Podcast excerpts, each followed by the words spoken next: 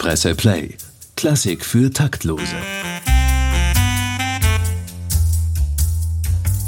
Mit Katrin Nussmeier und Wilhelm Sinkowitsch.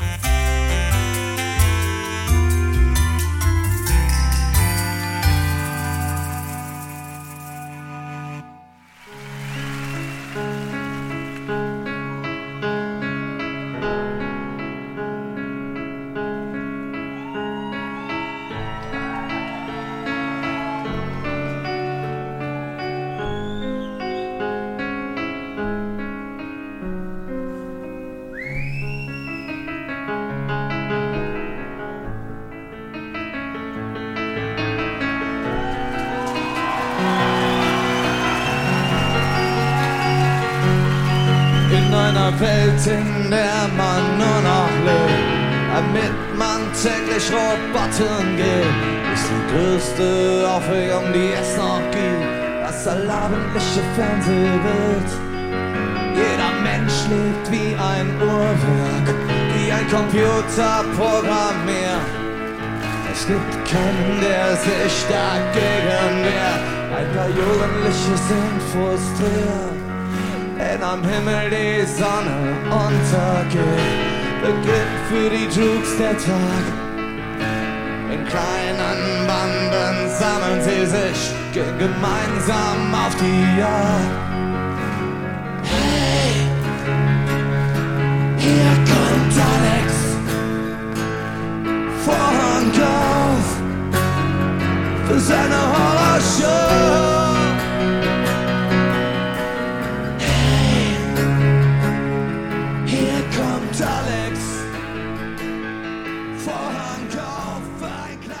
Was wir gerade gehört haben, lieber Willi, ist das Lied Hier kommt Alex von den Toten Hosen in einer Unplugged-Version, live aus dem Wiener Burgtheater aufgenommen am 2. Dezember 2005.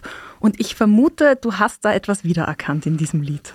Ja, ich habe etwas wiedererkannt und mir gerade gedacht, wie das gewesen sein muss, wenn diese Musik im Original, die sogenannte Mondscheinsonate von Ludwig van Beethoven, in Wien im Alten Burgtheater zum Beispiel oder sonst irgendwo in einem Veranstaltungsort erklungen ist. Kurz nach Beethovens Tod, sagen wir, es war damals schon sehr populäre Musik und das kann schon sein, dass das damalige Publikum, so wie das heutige Publikum bei den Toten Hosen, äh, hinein applaudiert und sagt, ja fein, das wollen wir hören, diese, diese Nummer. Etwas, was im Konzertsaal heute bei der Mondscheinsonate sicher nicht passiert. Im Burgtheater bei diesem Unplugged-Konzert 2005 ist es ja noch viel weiter gegangen. Da ist dann zum Schluss das Publikum wirklich auf den Sesseln gestanden, obwohl es anfangs die Weisung gegeben hat, das solle möglichst nicht passieren. Ähm, worüber wir heute sprechen wollen, sind Pop-Songs, die ähm, sich Melodien aus der Klassik ausleihen, aneignen, wie auch immer weiterverwerten. Und hier haben wir ja ein schönes Beispiel davon. Was muss man denn eigentlich über die Mondscheinsonate wissen? Ja, das es einer der populärsten Sonatentitel der Musikgeschichte ist. Jeder weiß, dass es die Mondscheinsonate gibt Manche wissen, dass sie von Beethoven ist. Jedenfalls ein Versatzstück der sogenannten Klassik, wo man weiß, das gibt's, so wie die Abschiedssymphonie oder ich weiß nicht, die Winterreise von Schubert, vielleicht das wahrscheinlich schon nicht mehr so, aber doch, es gibt ein paar oder die Ode an die Freude, das weiß man auch und da können auch die meisten den Namen Beethoven damit assoziieren. Jedenfalls, man weiß, das gibt's. Also die Mondscheinsonate, das ist typisch Klassik, ist eine der tatsächlich typischen klassischen Klaviersonaten und eine der meistgespielten Klaviersonaten bis heute, also in klassischen Klavierabenden, ohne dass jemand hineinapplaudiert vor lauter Freude, dass er das zu hören kriegt, äh, steht das immer wieder auf dem Programm. Der Titel natürlich nicht von Beethoven. Ach so. War das nicht so, dass der Mond gerade beim Fenster reinscheint, als Beethoven da diese schöne Musik komponiert? So stellt man sich das immer vor. Die Wirklichkeit ist viel, viel trivialer, denn äh, es kann sein, dass ein Komponist, selbst der Beethoven, durch einen schönen mondbeschienenen Abend eine Inspiration zu Musik erhält, aber die Entstehung einer solchen Sonate ist dann doch viel, viel komplexer und erfordert eigentlich mehr Transpiration als Inspiration, wie Stravinsky einmal gesagt hat. Die Tatsache, dass man Musikstücken Titel auf den Weg gegeben hat, war eher eine Sache der verlegerischen Propagandaüberlegung. Denn wenn so ein Stück einen Namen hatte, hat sich sofort besser verkauft. Die schon erwähnte Abschiedssymphonie von Haydn hat tatsächlich eine Geschichte, die mit einer Verabschiedung zu tun hat. Das können wir in einer anderen Folge mal besprechen.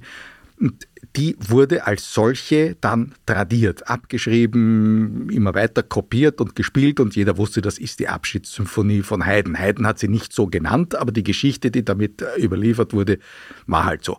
Und viele klassische Musikstücke haben Titel mit auf den verlegerischen Weg bekommen, einfach damit sie besser verkäuflich sind. Und genauso war es bei der Mondscheinsonate, deren Titel natürlich genauso entstanden ist, wie du sie jetzt geschildert hast. Da denkt man sich, ja, da ist die Musik schildert einfach etwas, hat in Wahrheit ein deutscher Dichter erfunden, Rellstab, der sich eine Geschichte ausgedacht hat zu dieser Musik, die ja nun wirklich, meine, das ist ein Versatzstück der Wiener Klassik, und natürlich romantische Gefühle transportiert. Das kann man ja wohl nicht leugnen und das ist wohl auch der Grund, warum das dann zu einem Popsong gemacht wurde. Denn sofort, wenn diese Klänge erklingen, dieser Anfang dieser Sonate, so wie am Anfang des Liedes, ist eine Stimmung da. Ja, dieser Popsong, wir haben jetzt die Version von 2005, diese Unplugged-Version gehört. Tatsächlich, die Geschichte dieses Popsongs ist einiges älter. 1988 ist das erschienen und es war das Lied, mit dem die Toten Hosen dann auch außerhalb der Punk-Szene zu einer Größe geworden sind.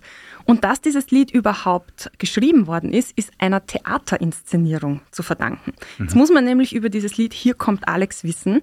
Das bezieht sich auf den Protagonisten aus dem Roman und Film Uhrwerk Orange oder Clockwork Orange. Aha.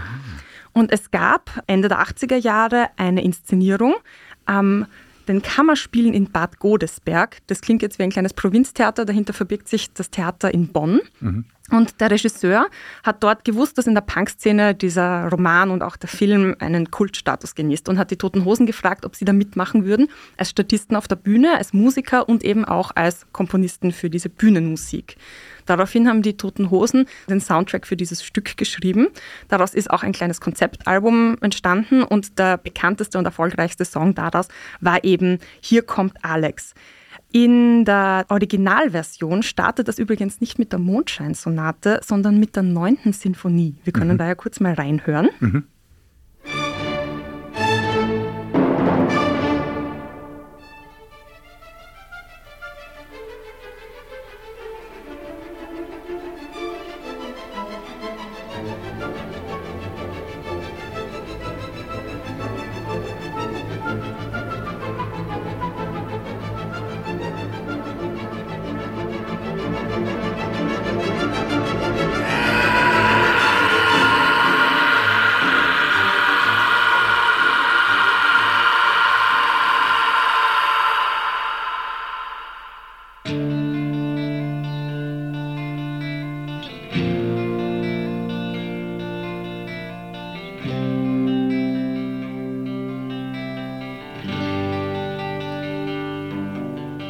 Einer Welt, in der man nur noch lebt, damit man täglich Roboten geht, ist die größte Aufregung, die es noch gibt, das allabendliche Fernsehbild. Jeder Mensch lebt wie ein Uhrwerk, Das war also die Albumversion von Hier kommt Alex. Und die neunte Sinfonie, die spielt ja eine tatsächlich große Rolle beim Film Clockwork Orange, genauso wie beim Buch. In Clockwork Orange geht es ja um einen Anführer einer sehr gewalttätigen Jugendbande. Und dieser Typ, dieser Alex, kommt dann in so eine Art Therapieprogramm, wo ihm die Gewalt ausgetrieben werden soll. Und er ist noch dazu besessen von Beethoven. Und bei diesem Konditionierungsprogramm werden ihm Bilder von Gewalt gezeigt und dabei wird die neunte Sinfonie gespielt. Und dabei soll ihm dann sozusagen die Gewalt ausgetrieben werden. Und damit ist diese neunte Sinfonie mit dem Buch und Film Clockwork Orange verbunden und letztendlich dann auch mit dem Lied von den Toten Hosen. Das heißt, bei dem Konzert 2005 haben die Leute gar nicht gewusst, was da jetzt für eine Nummer hinten dran kommt, weil plötzlich ja nicht die neunte Beethoven war, sondern die Mondscheinsonate. Das war wahrscheinlich ein schöner Überraschungseffekt und tatsächlich die Akkordfolge hat sich ja auch ganz schön eingefügt in den Beginn der Mondscheinsonate. Also ich finde, das ist diese Klaviermelodie hat, ist da sehr, sehr schön zusammengesetzt worden. Die Toten Hosen haben tatsächlich mit dem Lied am Anfang eine Weile ihre Not gehabt, weil sie haben gemeint, das ist nicht punkig genug, das entspricht ihnen nicht. Auf der anderen Seite hat einigen nicht gefallen, dass sie Beethoven dafür geplündert haben.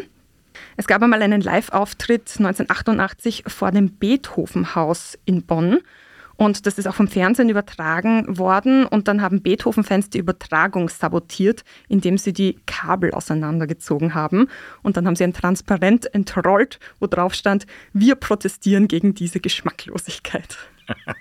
Aber wir finden nicht, dass es geschmacklos ist, Pop und Klassik zu vermengen, oder? Ich finde, das, das darf man durchaus tun. Na, absolut. Der Beethoven hält ja sehr viel aus, wie überhaupt die großen Klassiker. Und ich glaube, Beethoven war ja ein Typ, der sowas ja cool gefunden hätte, letztendlich weil er natürlich wusste, dass er da etwas abgeliefert hat, auch gerade mit dem Scherzo aus der 9. Symphonie, was ja in sich so stark ist, dass es dem ja nichts anhaben kann, wenn es zitiert wird in einem völlig anderen Zusammenhang. Es ist ja nicht so, dass das zitiert wird und dann quasi dekonstruiert wird. Das passiert ja gar nicht, sondern das ist ein Zitat einer bekannten Musik am Anfang, aus der etwas ganz anderes herauswächst. Gewissermaßen noch eine Hommage. Eigentlich eine Verbeugung vor Beethoven. Mhm. Vielleicht würde sich Beethoven vor den toten Hosen auch ein bisschen verbeugen heutzutage. Das weiß ich nicht, aber er wäre sicher sehr dankbar, wenn in einem vielgehörten Popsong ein Zitat aus einer seiner Symphonien oder einer Klaviersonate drinnen ist, weil ja man davon ausgehen kann, dass Konsumenten der Popmusik nachschauen irgendwann einmal, was ist denn das da am Anfang und irgendwann einmal vielleicht ein kleiner Prozentsatz, aber doch, das ist bei Popmusik sehr viel, die kleinen Prozentsätze, einmal das Original sich anhört. Ist ja auch schon was geworden. Absolut. Ich kann das sogar aus eigener Erfahrung berichten. Ich habe, wie alt war ich, als das rausgekommen ist? Ich war so teen, im Teenageralter und habe auch Klavier gespielt, aber sehr ungern Klassik. Und als die Toten Hosen dann die Mondscheinsonate vorangestellt haben, ich habe auch die Melodie schon irgendwie gekannt. Also so wie du gesagt hast, die Mondscheinsonate kennt man. Auch mir war das irgendwie ein Begriff. Aber ich wäre nicht auf die Idee gekommen, mir die Noten der Mondscheinsonate zu besorgen. Und ich habe mir dann die Noten von der Toten Hosen Version besorgt und habe dann zumindest die ersten Takte der Mondscheinsonate geübt. Mhm. Und dann mhm. eben, wie es weitergeht in der Toten Hosen Version. Gibt es dieses Tote Hosen Lied auch in einer Version, die man kaufen kann mit dem Zitat aus der 9. Symphonie? Ja, das ist eben die Albumversion. Also 1988 ist es im Album damit erschienen und 2005 die Unplugged-Version war dann mit der Mondscheinsonate. Also diese mhm. zwei Versionen gibt es auf Album. Mhm. Mhm. Ja, das kann man am Klavier halt schwer spielen. Das gehört so aus der 9. Ja. Bisschen schwieriger. Schauen wir uns ein anderes Beispiel oder besser hören wir uns ein mhm. anderes Beispiel an, in dem auf eben ganz andere Art zitiert wird. Cheers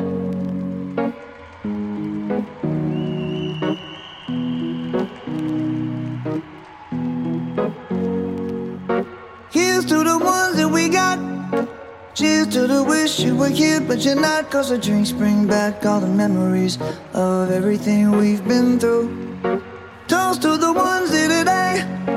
Toast to the ones that we lost on the way. Cause the drinks bring back all the memories. And the memories bring back, memories bring back your. There's a time that I remember when I did not know no pain. When I believed in forever. Everything will stay the same. Now my heart feel like December when somebody say your name. Cause I can't reach out to call you, but I know I will one day. Yeah. Everybody hurts sometimes, everybody hurts someday. Yeah, yeah. But everything gon' be alright. Gonna raise a glass and say, hey. Here's to the ones that we got. Cheers to the wish you were here, but you're not. Cause the drinks bring back all the memories of everything we've been through. Toast to the ones here today. Toast to the ones that we lost on the way. Cause the drinks bring back all the memories. And the memories bring back memories. Das war jetzt Memories von Maroon 5, erschienen 2019. Willi, kommt dir das bekannt vor? Also der Bass kommt mir bekannt vor. Das könnte der Bass des berühmten sogenannten Kanons von Pachelbel sein, der so nicht von Pachelbel komponiert ist, sondern das ist eine absteigende Tonfolge. Das ist etwas, was durch die ganze Musikgeschichte, die ganze abendländische Musikgeschichte geht und im Barock tausendfach variiert worden ist. Und dieser Kanon ist eigentlich eine Passacaglia oder Chacon. Was ist das? Ja, genau. Was ist das? Das ist ein Stück, das über einem fortwährend wiederholten, gleichbleibenden Thema, meistens liegt es im Bass, fantasievoll ausgebreitet wird. Das heißt, der Bass bleibt immer gleich. Das ist ja bei diesen Pachelbelkannen so, das geht immer die ganze. Darüber entwickelt sich die Melodie immer fantasievoller, immer fantasievoller. Es ist ein unglaublich populäres Stück bis heute. Viele Menschen kennen das, weil in jeder besseren Fußgängerzone wird das an jeder Ecke gespielt von irgendeinem Solisten oder einem kleinen Ensemble. Und das ist der sogenannte Kanon von Pachelbel. Das einzige Stück, mit äh, dem dieser deutsche Barockkomponist, der übrigens eine Zeit lang auch in Wien Organist gewesen ist, äh, bekannt geblieben ist. Das ist wieder keine Seltenheit. Es gibt ja auch Opernkomponisten, sagen wir Leon Cavallo mit dem Bajazzo. Kein Mensch weiß, was der Leon Cavallo sonst komponiert hat, aber den Bajazzo. Der Pachelbel, berühmter, wichtiger Barockkomponist, hat diesen Kanon geschrieben und wie wir hören, ist er so populär, dass er hier sogar in eine Nummer Eingang gefunden hat, von der du uns jetzt gleich sagen willst, wie die heißt. Ja, eben. Also das war jetzt Memories von Maroon 5 und der Sänger Adam Levine hat das gemeinsam mit anderen Komponisten geschrieben, nachdem sein guter Freund und Manager gestorben ist. Und im Lied geht es eben darum, wie die Erinnerungen an diesen Freund ihn zurückbringen. Deshalb auch der Titel Memories. Du hast gesagt, Pachelbel hat diese Melodie oder diese absteigende Bassfolge gar nicht erfunden, aber trotzdem würde man es sofort ihm zuordnen. Also er hat sie berühmt gemacht. Mehr oder weniger. Also es ist eines der Stücke, wenn ein Musiker so beginnt, ahnt jeder, was nachkommt. Und das ist in 99 Prozent der Fälle der Pachelbel-Kanon.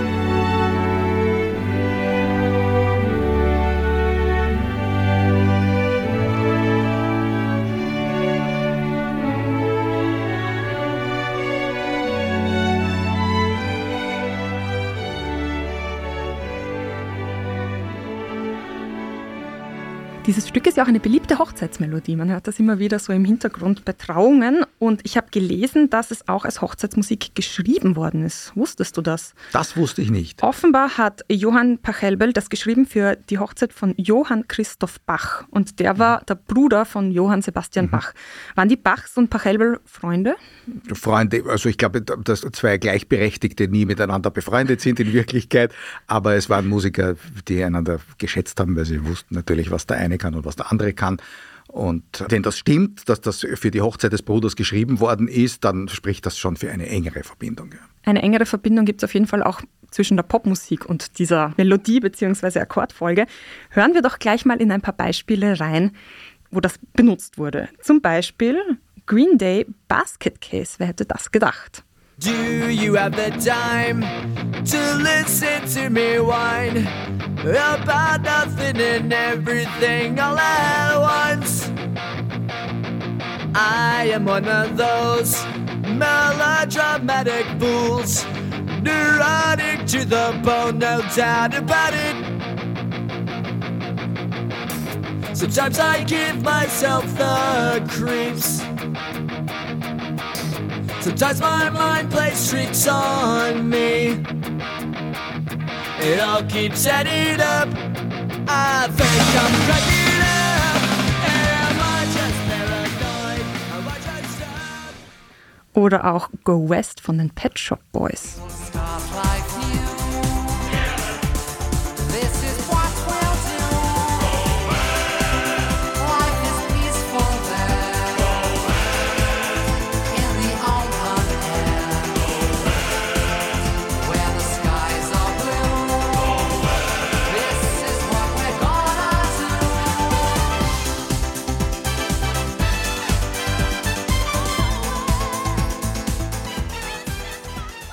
Das war jetzt der Refrain von Go West. Wir spielen jetzt auch den Refrain von Die eine von der deutschen Band Die Firma. Und obwohl ich ihren Mann beneide, gebe ich mir noch eine Chance. Diese oder keine. Die eine, die eine oder keine. Für keine andere Frau ging ich lieber in den Bau. Und keiner anderen Frau traue ich mehr über den Weg. Es gibt keine andere Frau, mit der ich mich lieber schlafen lege. Die eine, die eine oder keine. Für keine andere Frau ging ich lieber in den Bau. Und keiner anderen Frau traue ich mehr über den Weg. Es gibt keine andere Frau, mit der ich mich lieber schlafen lege. Bedient hat sich auch David Bowie in All the Young Dudes.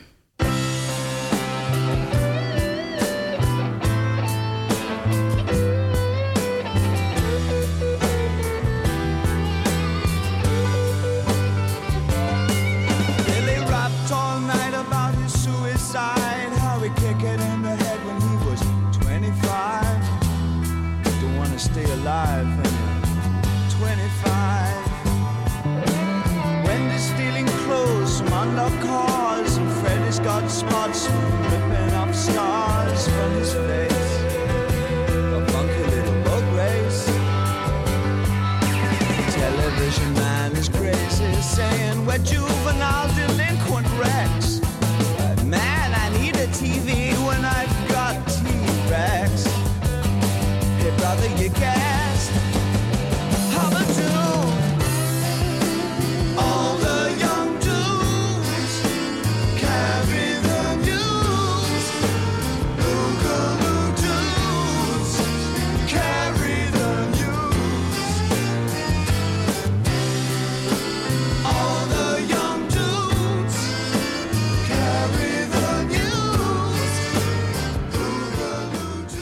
Ja, und David Bowie entfernt sich schon ein bisschen von diesem äh, Bass, wie er ursprünglich war, aber man sieht an all diesen Beispielen, und da kommen ja noch welche, wie das Prinzip, mit dem Pachelbel komponiert hat, hier eigentlich beibehalten wird. Der Bass ist immer gleich. Wir erkennen das am Bass, nicht an irgendwelchen Melodien oder sonstigen überlagernden melodischen Floskeln. Und jeder legt halt was anderes drüber, so wie Pachelbel in seinem Kanon immer neue, äh, wuchernde Melodielinien über diesen Bass drüber legt. Gleich bleibt der Bass. In Wahrheit ist es kein Kanon, sondern wie gesagt eine Chaconne oder eine Passacaglia. Und sehr deutlich kommt er vor in See You When You Get There von Coolio.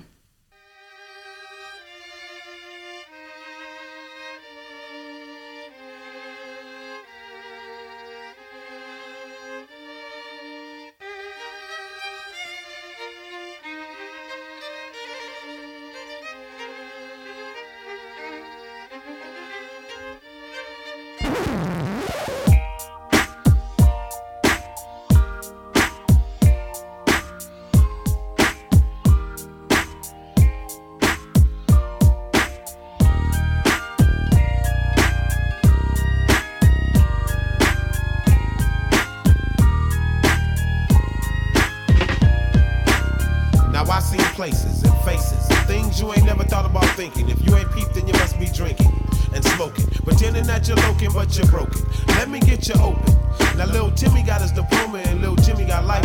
And Tamika around the corner just took her first hit off the pipe. The other homie shot the other homie and ran off with his money. And when the other homies heard about it, they thought that it was funny.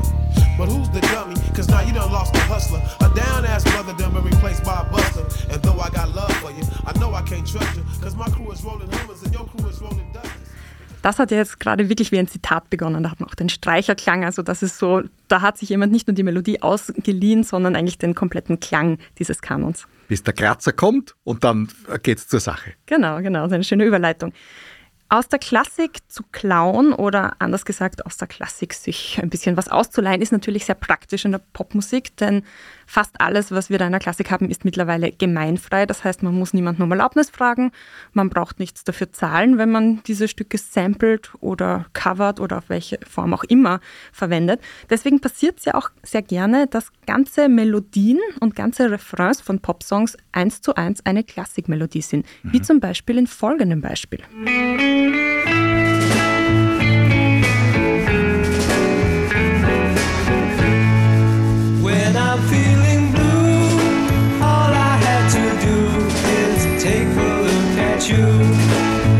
I'm not so blue. When you're close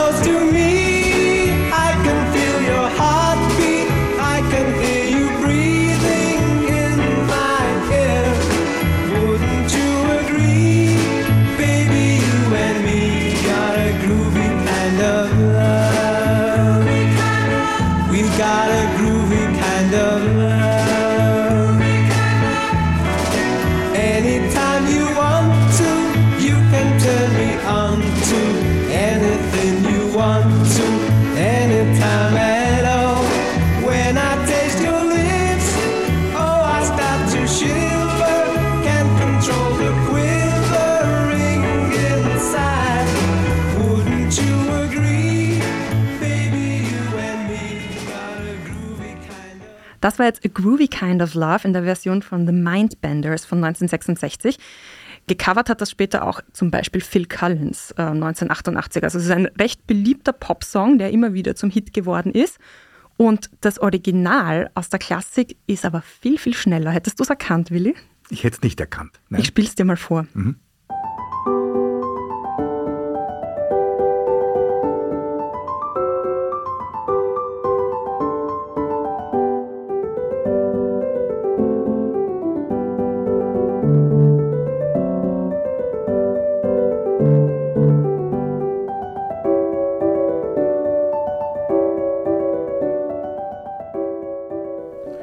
Das war jetzt die Klaviersonatine in G-Dur, Opus 36 Nummer 5 von Muzio Clementi.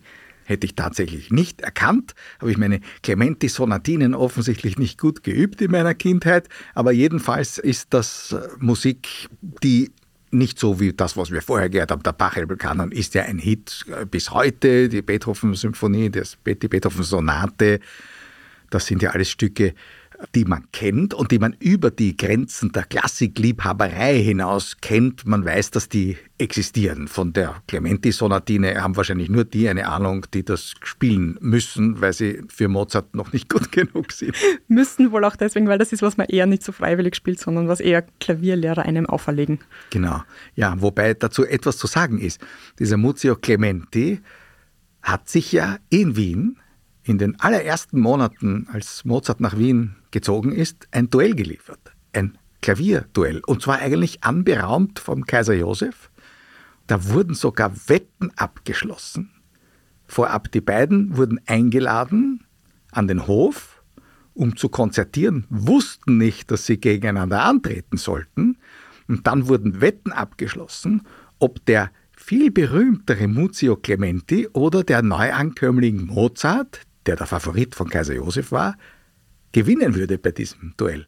Und die haben wirklich hohe Summen gewettet und dann haben die gegeneinander gespielt und es war so, der Kaiser war dann salomonisch, denn er wollte die, die auf den Clementi gesetzt hatten, nicht desavouieren und so ging dieses Match unentschieden aus. Ach, super diplomatisch. Er hat aber dem Mozart eine hohe Summe Geldes überwiesen und ihm versichert, er war besser.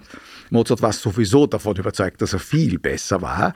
Äh, Die haben sich zwar gegenseitig komplimentiert, die Herren, und der gegenseitigen Wertschätzung versichert, aber nach Hause geschrieben hat Mozart dann dieser dieser falsche Filou sozusagen. Also er war ja gegen die Italiener und hat gefunden, die machen alles nur oberflächlich und er hatte ganz gute rechte Hand, aber natürlich ist völlig unmusikalisch in Wirklichkeit.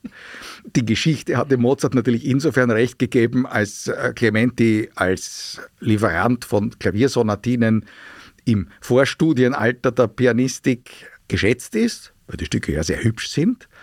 Aber natürlich ist der Mozart der berühmtere geblieben. Und doch muss man eines sagen. Gegen Ende seines Lebens hat Mozart dem Clementi noch einmal Tribut gezollt. Eine wichtige Stelle in der Ouvertüre zur Zauberflöte stammt aus einer Klaviersonate von Clementi.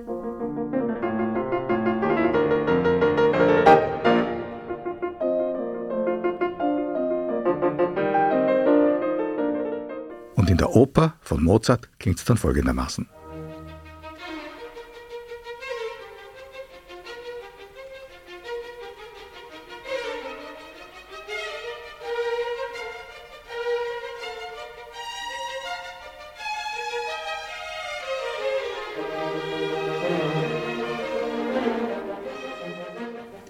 Nicht nur die Popmusik hat sich also bei Clementi bedient, sondern auch Mozart höchstpersönlich.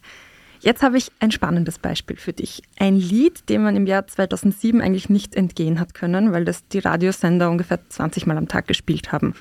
Bitte schön.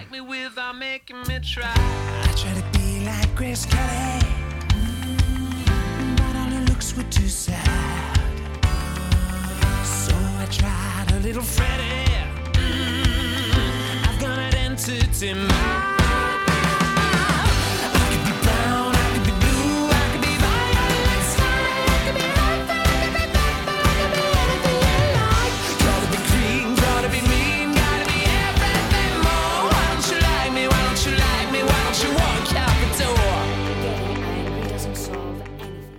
Das war Grace Kelly von Mika. Wir haben den Refrain gehört. Kommt dir da irgendetwas bekannt vor? Könntest du sagen, wo das vielleicht abgekupfert ist? Ich weiß sehr gut, wer Grace Kelly war. Das Lied heißt Grace Kelly. Lied, ja, äh, die Musik kommt mir nicht bekannt vor. Okay. Ne? Vielleicht erzähle ich kurz, wovon das Lied handelt. Dieser britische Sänger hat ein Lied darüber geschrieben, das handelt im Grunde von dem Druck, nicht gut genug zu sein und es niemandem recht machen zu können. Also der Legende nach hat ein Plattenboss ihm gesagt, er solle doch bitte mehr wie jener oder dieser Sänger klingen. Und er war dann so frustriert darüber, dass er ständig wie andere klingen soll, dass er eben drüber gesungen hat, er versucht wie Grace Kelly zu sein, er versucht wie Freddie Mercury zu sein, aber er kann es niemandem recht machen. Davon handelt dieses Lied. Und der Sänger hat selbst auch immer wieder erklärt, wo er die Inspiration für diese Melodie geschöpft hat. Du hast keine ich Ahnung. Neige. Nein, ich habe wirklich keine Ahnung. Also das ist mir nicht bekannt Dann, vorgekommen. dann kommt jetzt vielleicht ein kleiner Tipp. Moment, hör dir doch das mal an.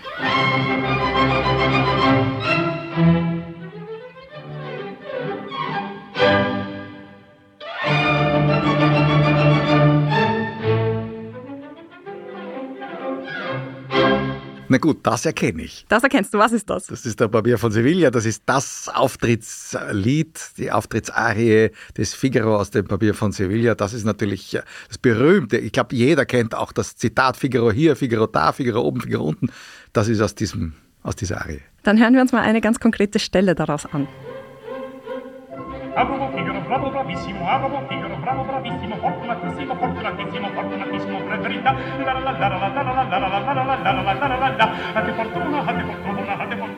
Der Sänger hat auf jeden Fall mehrmals erklärt und auch am Klavier schön vorgeführt. Da kann man sich auf YouTube ein paar nette Videos anschauen, wie es ähm, von der Opernmelodie zu seiner Melodie gekommen ist. Das ist sehr spannend. Gibt es das auch auf YouTube wirklich zu sehen? Ja, ja, er hat live äh, immer wieder so vorgeführt, wie er die Melodie hergenommen hat und dann immer weiter verarbeitet hat, bis dann sein Lied daraus geworden Schön, das ist also, das ist sehr sophisticated, das werde ich dann versuchen nachzuvollziehen, weil es ist natürlich durch das andere Tempo, ist man natürlich schon aus dem Takt, im wahrsten Sinn des Wortes. Also Klassik für Taktlose machen wir ja hier.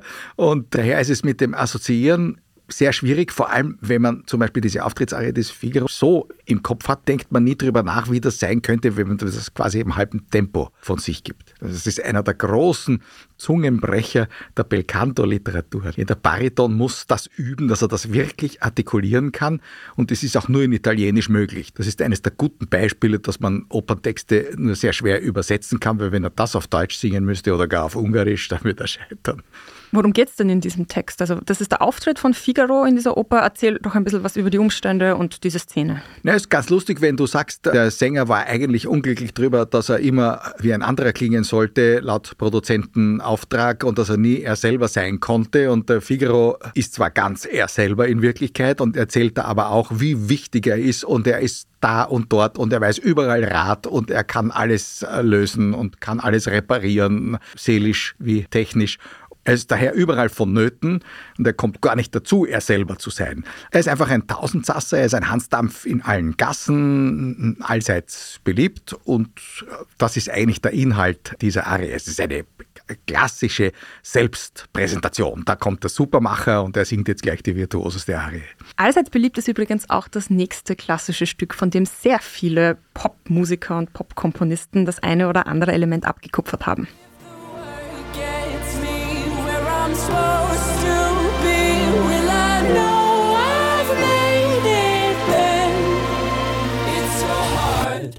Can we skip to the good part?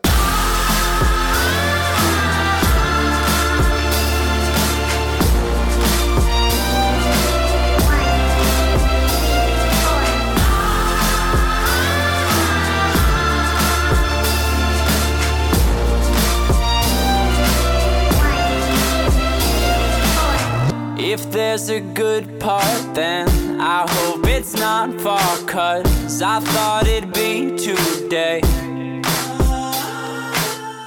Can we skip to the good part? Was ist the good part? Das ist auch der Titel des Liedes, aber welcher good part wird denn hier zitiert? Ja, das ist sehr witzig. Der gute Teil des Liedes stammt nicht von der Gruppe, sondern von Johann Sebastian Bach und ist die berühmte Air, also eine Aria, allerdings nicht gesungen, sondern von Instrumenten gesungen sozusagen, aus der Orchestersuite in D-Dur, aus der dritten der Orchestersuiten von Bach eben. Und das war Unterhaltungsmusik der Bachzeit. Hat Bach komponiert für seine Auftritte mit seinen Kirchenmusikern, die im sogenannten Zimmermannschen Kaffeehaus, also die Kaffeehausmusik gemacht haben. Und das war die Unterhaltungsmusik der damaligen Zeit. Mit Luft hat es also nichts zu tun, weil es immer Bachs Air, das ist Air. Ja, das ist auch sehr luftig. Die Melodie ist auch sehr luftig. Es ist ja sehr lustig. So wie die das spielen, die wiederholen die ersten Takte immer wieder. Bei Bach ist es ja ganz anders. Bei Bach ist es nämlich so, dass diese Melodie beginnt und eigentlich nie wieder aufhört. Also wenn man sagt, Richard Wagner hat die sogenannte unendliche Melodie erfunden, stimmt gar nicht. Also Bach hat sie eigentlich erfunden, wenn man das hört, denn diese Melodie kommt eigentlich erst nach vielen, vielen, vielen Takten zu einem Ende. Also das ist ein ewiges Weitersingen, nicht wiederholen, sondern so ähnlich, aber doch ein bisschen anders. So entwickelt man eine Melodie. Also Mann ist gut, Bach.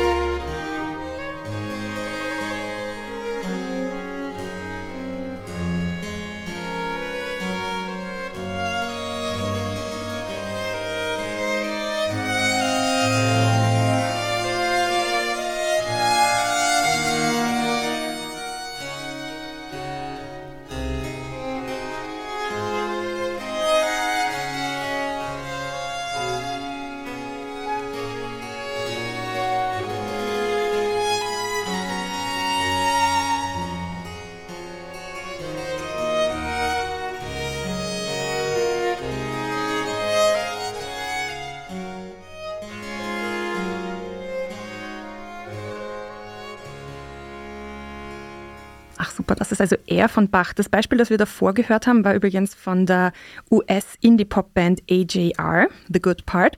Die sind aber bei weitem nicht die einzigen, die diese Arie sozusagen, es ist ja keine Arie, weil es ja nicht gesungen ist, aber nennt man es trotzdem so. Ähm, Bach nennt es Aria, äh, das gibt es auch in manchen von seinen Klaviersuiten. Eine Arie, die kann auch instrumental gesungen werden. Das heißt, das ist natürlich ein gesangliches Stück. So wie in vielen äh, Stücken steht cantabile, also gesanglich. Deswegen äh, spielt er trotzdem die Geige weiter und singt nicht. Aber es hat eben etwas ja, etwas Gesungenes. Und wie gesagt, das ist nicht das einzige Beispiel, wo es auch tatsächlich mit Gesang kombiniert worden ist. Ein Beispiel aus dem Jahr 1997 von der deutschen Band Sweetbox. Hören wir kurz hinein in Everything's Gonna Be Alright.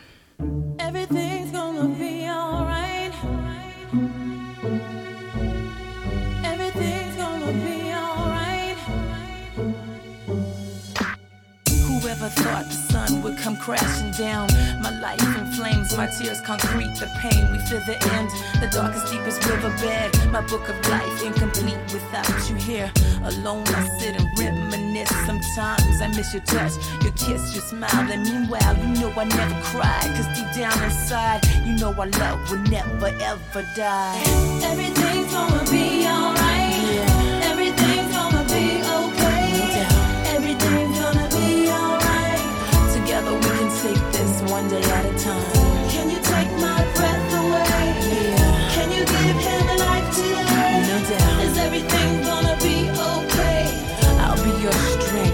Be here when you wake up. Take your time and I'll be here when you wake up. I never thought my heart would miss a single beat. Caress your hand as I watch you while you sleep. So sweet, I weep as I search within to find a cure to bring you back again. And the sun will rise, open up your eyes. Surprise, just a blink of an eye. I try, I try to be positive. You're a fighter, so fight, wake up and live. Everything's gonna be alright.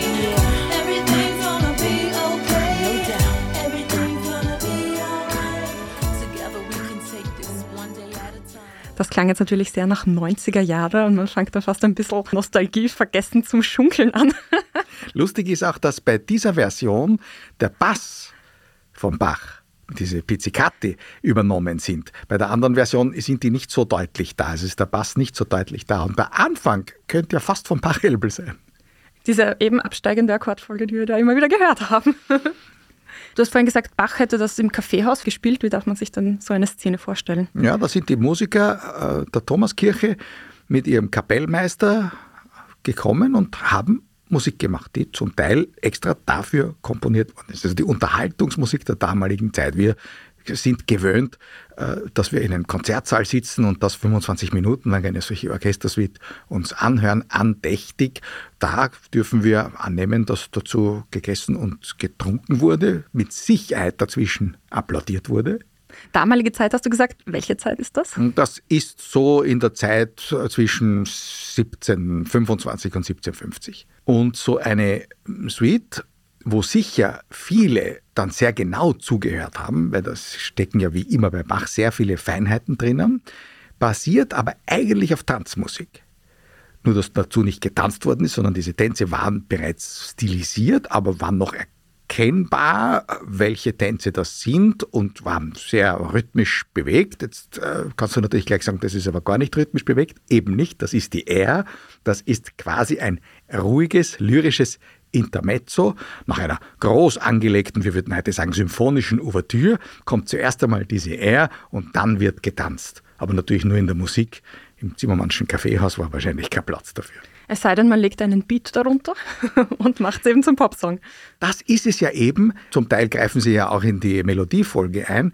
Aber dass die legen so einen Beat drunter und lassen aber die Bachsche Melodie eigentlich wie sie ist. Und das ist ja eigentlich etwas Faszinierendes. Der Beat nimmt aber natürlich diesem Stück seinen ruhig fließenden Charakter und kriegt jetzt auch dieses zum Mitswingen.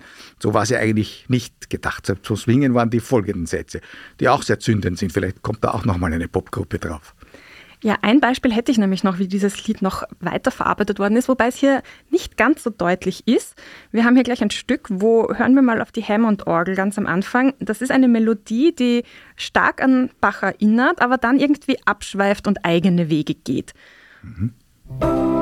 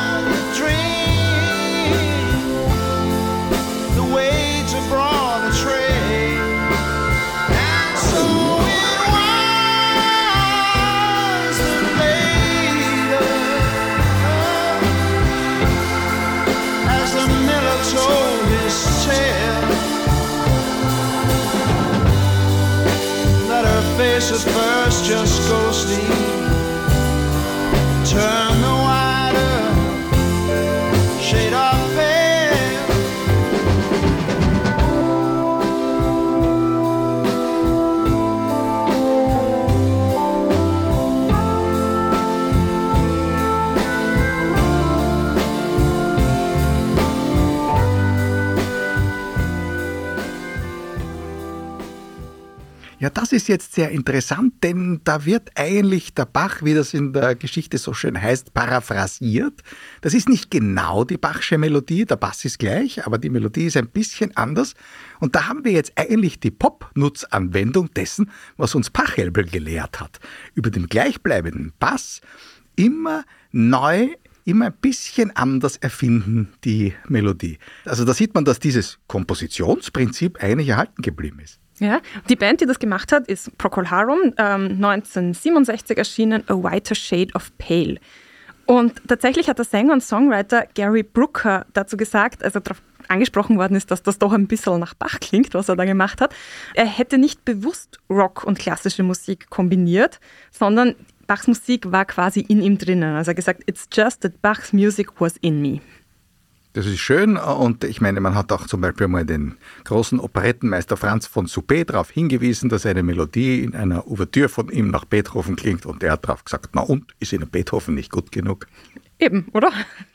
und insofern darf in der Popmusik noch gerne weiterhin klassische Musik vermengt und vermischt und verbaut werden. Wir verabschieden uns an dieser Stelle. Das war Klassik für Taktlose. Die vielen, vielen Songbeispiele aus Pop und Klassik, die wir dieses Mal gehört haben, können Sie natürlich wie immer in den Shownotes nachlesen. Wenn Sie uns Feedback zukommen lassen wollen, wie hat Ihnen unser Podcast diesmal gefallen? Welche Themen würden Sie sich vielleicht noch wünschen? Welche Fragen sollen wir uns vielleicht noch stellen, taktlos oder auch nicht so taktlos? Dann schicken Sie uns doch gern ein E-Mail an podcast.diepresse.com. Wir freuen uns sehr über Ihre Zuschriften. Wir freuen uns natürlich auch sehr, wenn Sie uns eine 5-Sterne-Bewertung geben in der Podcast-App Ihrer Wahl. Ja, und damit sagen wir Danke und auf Wiederhören. Wenn du möchtest, könnten wir jetzt den Popgruppen, den versammelten Popgruppen, die uns zuhören, eine kleine Anregung geben und lassen die Bach-Suite, von der wir vorher den Ausschnitt gehört haben, diese berühmte R, gleich weiterspielen und spielen ein Stück, das ich selber von Bach recht poppig finde und wo ich mir denke, das könnte auch eine Anregung sein. Das wäre die Gavotte aus der dritten Orchestersuite.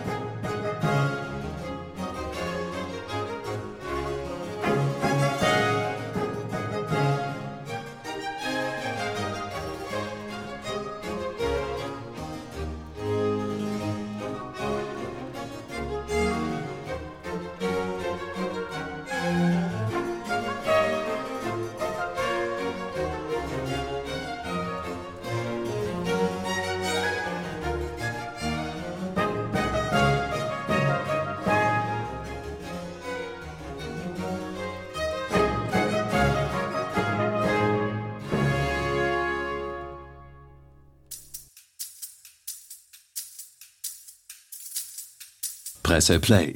Klassik für Taktlose. Mit Katrin Nussmeier und Wilhelm Sinkowitsch.